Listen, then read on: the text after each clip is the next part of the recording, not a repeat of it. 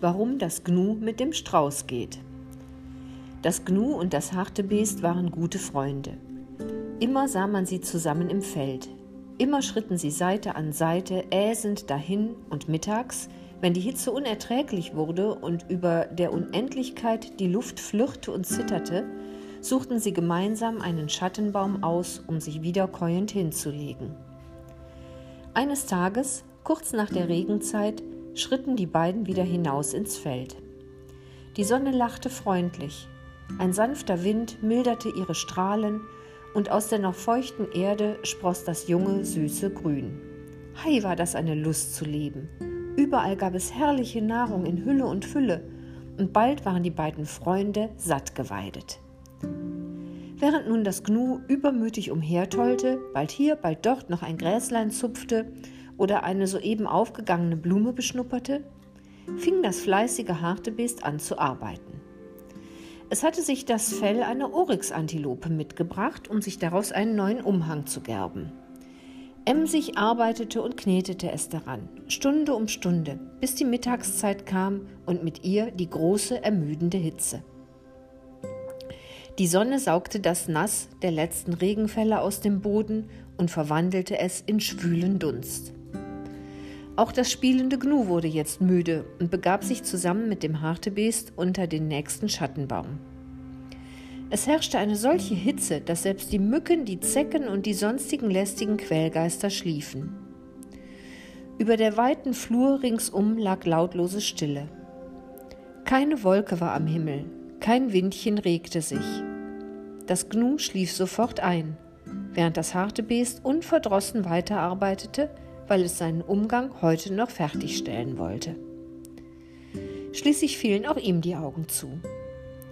Einige Male noch versuchte es wach zu bleiben und weiterzuarbeiten, aber bald sank es rückwärts in das frische Gras, das sich herrlich kühl anfühlte und lag mit angezogenen Beinen auf dem Rücken.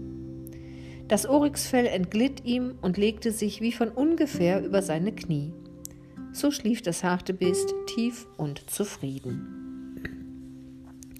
Lange dauerte jedoch der Schlaf nicht, denn ein Reiher, der bisher unbeweglich im nahen Flei gestanden hatte, stieß mit seinem spitzen Schnabel gegen einen Frosch und verfehlte ihn. Der Frosch sprang mit lautem Klatsch in das Wasser. Von diesem Geräusch wurde der Würger wach und rief schrill durch die mittägliche Stille. Davon erwachte jäh das Hartebeest. Es hatte gerade von einem Löwen geträumt. Noch traumbefangen sah es vor sich, ja sogar halb über sich, das gelbrote Fell des Oryx. Ah, da ist er ja, der Löwe, ha, er wird mich fressen, schrie es voller Entsetzen. Aber gleichzeitig war es entschlossen, sein Leben teuer zu verkaufen. Mit raschem Griff griff es zum Speer, der neben ihm am Boden lag, und stieß blindlings in das gelbrote Fell des bösen Feindes. Aber gleichzeitig schrie es vor Schmerz auf. Es hat mich gebissen, der Löwe hat mich gebissen. Noch einmal wollte das harte Biest mit dem Speer ausholen, da merkte es, dass die Spitze fest in seinem eigenen Knie saß. Nur mit Mühe konnte es die Waffe aus dem eigenen Fleisch ziehen. Nach diesen kurzen Augenblicken des Schreckens war das harte Biest ganz wach und schämte sich, dass es so den Kopf verlieren konnte. Wie war das nur möglich? War da nicht ein Zauber im Spiel? Ganz deutlich hatte es doch den Löwen über sich gesehen. Vom Geschrei des Freundes war das Gnu wach geworden und überblickte die Lage. Haha, lachte das Gnu. Bist du einfältig geworden, liebes harte Beest? Triffst dein eigenes Knie und hältst das Oryxfell, an dem du den ganzen Morgen über so emsig gearbeitet hast, für einen bösen Löwen. Jetzt ist es hin, dein schönes Fell, vom Speer durchbohrt, und niemals wirst du daraus einen Umhang gerben können. Ha, wie dumm du bist, liebes harte Beest. Ich habe aber deutlich den Löwen gesehen, beharrte das harte Beest. Hier kam er plötzlich heran und stand über mir. Und als ich mit dem Speer zustieß, da war es plötzlich kein Löwe mehr, sondern nur noch das Oryxfell und darunter mein eigenes zerschundenes Knie. Hihi, lachte das Gnu voller Spott. Du hast recht, armer Freund. Es war ein richtiger Löwe. Hohohoho. Ein ganz gefährlicher Löwe war es. Haha. Ach, ich ersticke vor Lachen. Ich kann nichts mehr sehen, so laufen meine Augen über. Hör doch endlich auf mit deinem dummen Gewieher, murrte das gekränkte harte Beest. Was ist denn da schon zum Lachen? Ist das etwa Grund zur Freude und zu dummem Gelächter, wenn ein böser Zauber über deinen Freund kommt, das Oryxfell in einen Löwen verwandelt und der geschleuderte Speer, der eigentlich den Todfeind treffen sollte, dir in das eigene Knie fährt? Wenn das kein böser Zauber ist, dann erkläre mir doch, was du eigentlich unter Zauber verstehst. Huhuhu, lachte das Gnu schallend. Zauber, sagst du? Du hast geträumt, weiter nichts, nur geträumt. und als du plötzlich wach wurdest, weil der Würger schrie, hast du das Fell gesehen und den Löwen schon über dir geglaubt und dann zugestoßen mit dem eigenen Speer in das eigene Knie.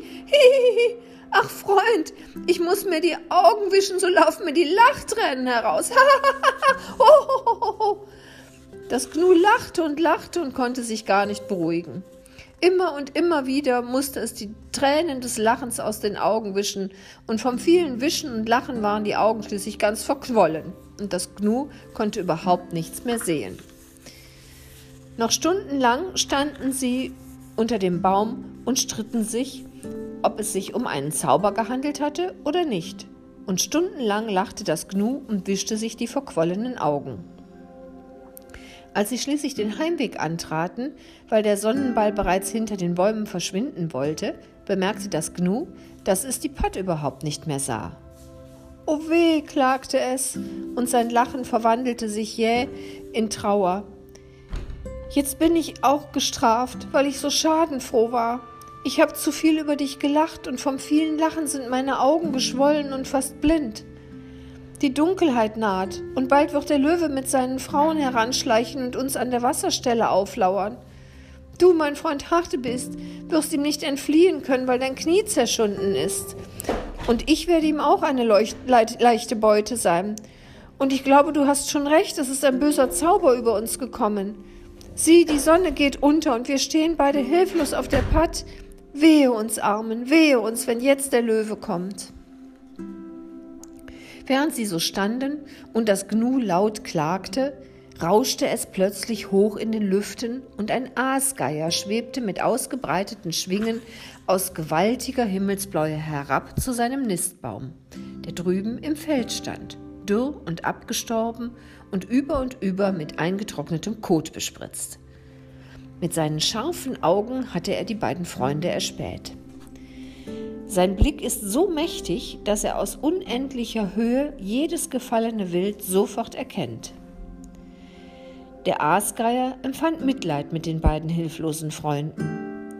Er strich mit ausgebreiteten Schwingen über sie hinweg, baumte auf und rief ihnen zu: Räh, ihr Guten dort, du das Gnu und du das Hartebeest! Hilflos steht ihr da auf der Patt und wisst nicht ein noch aus, weil ihr nicht sehen und nicht gehen könnt. Räh, meine Freunde, Räh, ich will euch helfen. Von meinem Baum herab spähe ich für euch durch das ganz, durch die ganze Gegend. Mein Blick dringt über das ganze Feld bis hinter das Revier, wo eure Grashütten stehen. Doch nirgendwo erblicke ich den Löwen. Er ist weit, er jagt mit seinen Frauen auf der anderen Seite des Reviers, wo die Brackwasserquellen sprudeln. Ihr könnt also getrost und sicher nach Hause gehen. Hab Dank, lieber Aasgreier, riefen die Freunde. Aber wie sollen wir allein bis zu unseren Grashütten kommen? Der eine von uns ist lahm, der andere so gut wie blind. Ich werde euch führen, sagte eine Stimme aus der rasch beginnenden Dunkelheit. Vertraut euch mir an, ich bringe euch zum Revier und in eure Grashütten. Die beiden Freunde schauten überrascht hin und sahen einen Strauß, der sich zu ihnen gesellte und langsam, immer wieder nach allen Seiten sichernd, auf der Patt vorausschritt. So gelangten sie beide sicher und glücklich nach Hause. Und seit dem Tag vertragen sie sich alle gut miteinander.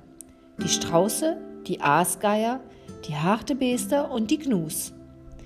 Wer über das Feld wandert, der erblickt überall die Herden der grasenden Gnus und Hartebeester und dazwischen die Strauße, die mit scharfem Blick ringsum Wache halten und sofort die Annäherung eines feindlichen Wesens melden. Die Gnus aber haben seither verweinte Gesichter und schwache Augen als Strafe für das schadenfrohe Lachen.